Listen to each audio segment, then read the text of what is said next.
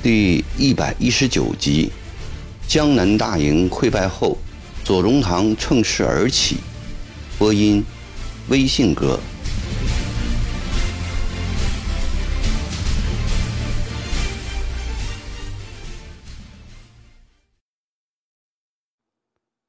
就在朝廷处理樊燮、左宗棠一案的这段时期里，曾国藩将大营移到安徽宿松。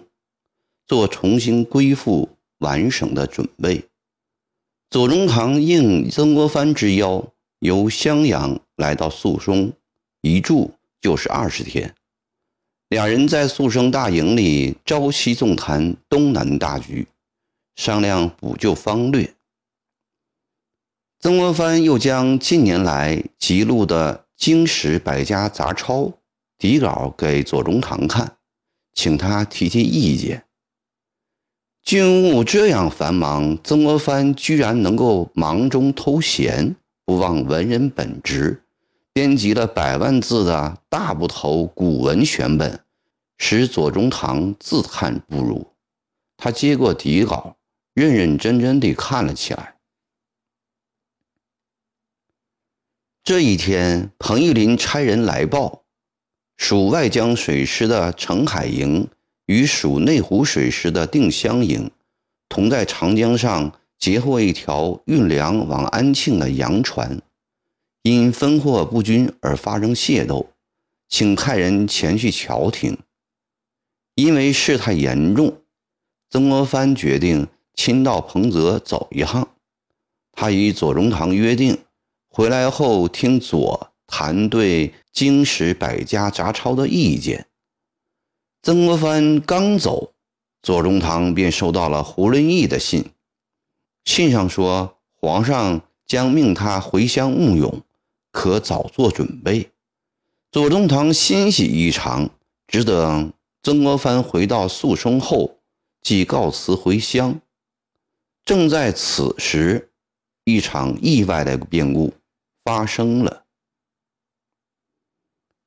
取得三河大捷的陈玉成、李秀成先后被洪秀全封为英王、忠王，以后李世贤也被封为赤王。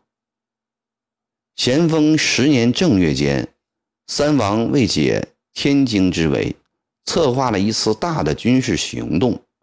李秀成、李世贤由苏南率军进入浙江，大兵猛压杭州。浙江巡抚罗遵殿慌忙向江南大营统帅何春求救。何春派总兵张玉良带兵两万，由江宁赶救杭州。张玉良刚走到半路，李秀成、李世贤带兵离杭北上，猛扑江南大营。此时，陈玉成率皖北之兵强行渡江，两军会合。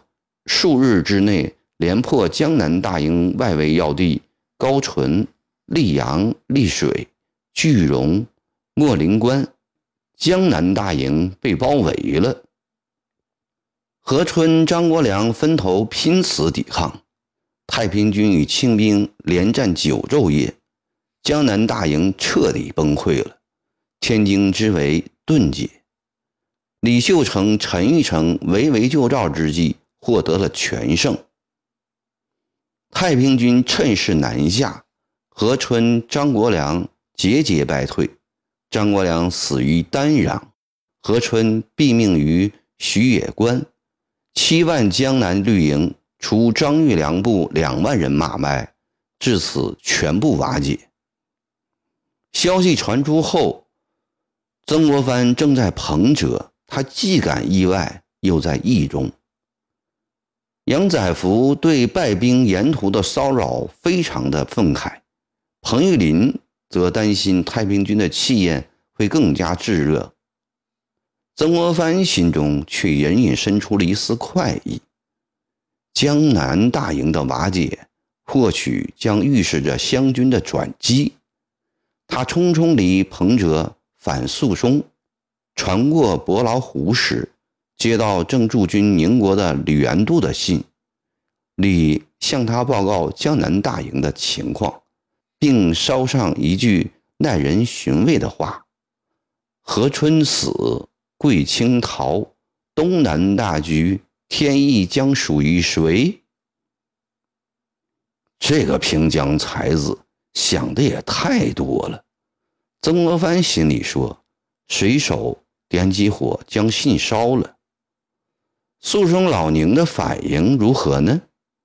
曾国藩心中交织的忧虑、沉重、庆幸、热望等各种复杂的情绪，究竟哪种为主，连他自己也说不准。夜里，他躺在船上，辗转反复，难以入眠。后半夜，心疾又发作了，奇痒难耐，害得他整夜不能合眼。抓得皮屑满床，血迹斑斑。天亮的时候，船靠了羊角塘码头，他换了轿子，匆匆向宿松老营奔去。老营扎在县城外，气氛仍如几天前的平静。曾国藩一进屋，便看到案桌上堆了一尺多高的文报，他拿起最上面的一份，随便浏览。笛声，你到底回来了？我天天都在盼望你啊！人未进门，声音就雷鸣般的灌了进来。除开左宗棠，再没有第二个人这样了。出大事了，你知道吗？你是说江南大营的事？曾国藩放下文报，江南大营已不复存在了。左宗棠边说边在对面木凳上坐下。四五万人马，十多天的日子便毁了，真不堪设想，可惜呀。曾国藩面带凄容，比起左宗棠亮的嗓子来，他的音色干涩多了。有什么可惜的？这个脓包早点穿了的好。左宗棠的爽直使曾国藩吃惊。你说的太刻薄了。江南大营毕竟经营了七八年，担负着抵抗长毛的大任啊！现在何帅、张军们惨死，数万兄弟身亡异乡，朝廷辛辛苦苦部署的计划全部打乱，今后只会使长毛的气焰更加嚣张，我们的道路更加艰难了。何春、张国良死不足惜，数万弟兄虽可怜，但这也是无可奈何的事。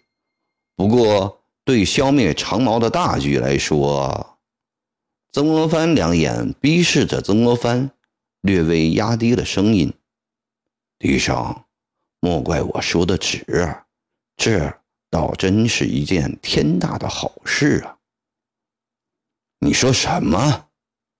曾国藩故作惊讶地问：“这是我之不幸，敌之万幸，何来天大的好事可言？”弟兄，我不信你真的看不出来。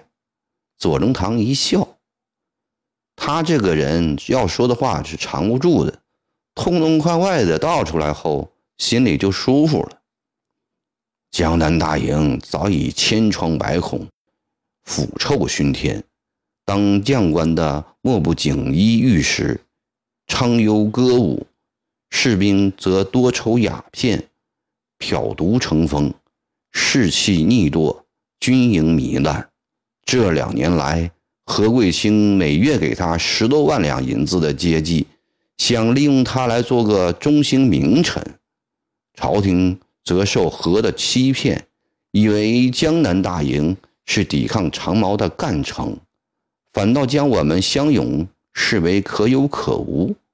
不要说你和在前线打仗的弟兄们不服，就是我这个留守大臣都怄了一肚子气。真是单于为重，千军为轻，黄忠毁弃，瓦釜雷鸣呀！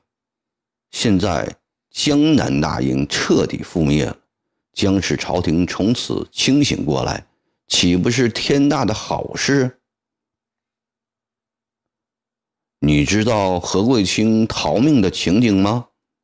左宗棠说的是实话，曾国藩怎会不知道？对朝廷的决策，他历来采取谨慎的态度，从不妄加议论。何况当着这位心直口快的左吉高的面，对何贵清则不同。曾国藩恨何贵清，最先起于郭松涛购浙盐的事。后来，何贵清常向他的靠山、军机大臣彭玉章写密信，说曾国藩胆小，不会打仗。彭玉章把这股阴风吹到了皇上的耳边。这些都是郭松涛在南书房当值时听到的。现在何贵清终于惨败了，曾国藩如何不快意？不知道啊，左宗棠摇摇头。他对于这些身居高位的官僚有种本能的敌意，极乐于听他们的倒霉事。你说吧。败兵逃到常州，何贵清才知江南大营破了。他不思抵抗，立即带着幕僚跟在何春的后面南逃。常州士绅知道了。半路拦下他的轿子，哭着跪着请他留下。何贵清这个丧尽天良的家伙，居然命令亲兵开枪，打死了几个乡绅，然后冲出人群，逃到苏州。徐有人闭门不纳，他只得连夜绕城墙往上海方向逃去，向潘教挽留的乡绅开枪。大清二百多年来。还没有这样的总督，义愤私怨混合在一起，使曾国藩出现了少有的激动。偏偏都是这些混蛋得到重用。倘若不是这次长矛打到常州，过不了几年，这个油头小生又要入阁了。天下这些不平事，左宗棠恨之入骨。提起来便有气。近年来年纪大了些，他有时也能克制自己的肝火。他有意端起茶杯，大口大口地喝起茶来。火气略为平息后，他告诉老朋友：“皇上已命他回乡募勇，明天就要离开肃松。明天就走啊？”曾国藩希望左宗棠多住几天。关于局势变化后相勇的用兵计划，他很想与这个金亮商讨商讨。经史百家杂抄编撰如何？你还没有提意见呢？我猜想你欲超过姚鼎。左宗棠诡异地笑了笑。姚玉传先生博大精深，我粗解文章，乃姚先生启之。哪里敢有超过他的野心呢？曾国藩诚恳地说：“当然，要超过姚鼎也的确不易。”左宗棠收起笑容，认真地说：“不过，你将姚先生义理、词章、考据的治学路径有意扩展了一条，把经济加了进去。从这点上说，你有所超过。”但大纯小疵，里面也有些篇章还可再斟酌斟酌。眼下我无心和你多说，待平定长毛后再来详论，如何？好，平定长毛后再谈。先说说你准备招多少人呢？多则一万，少则七八千。名字我都已想好了，就叫他楚军。楚军，曾国藩想起当年王琛在赵家祠堂张贴湘军营务处招牌的事。吉高，叫楚军不易吧？你既然要另树一帜，还是叫楚勇为好，日后免得遭人劫难。虽然是勇，但他既出省作战，还是叫楚军为好。究竟？名正言顺些。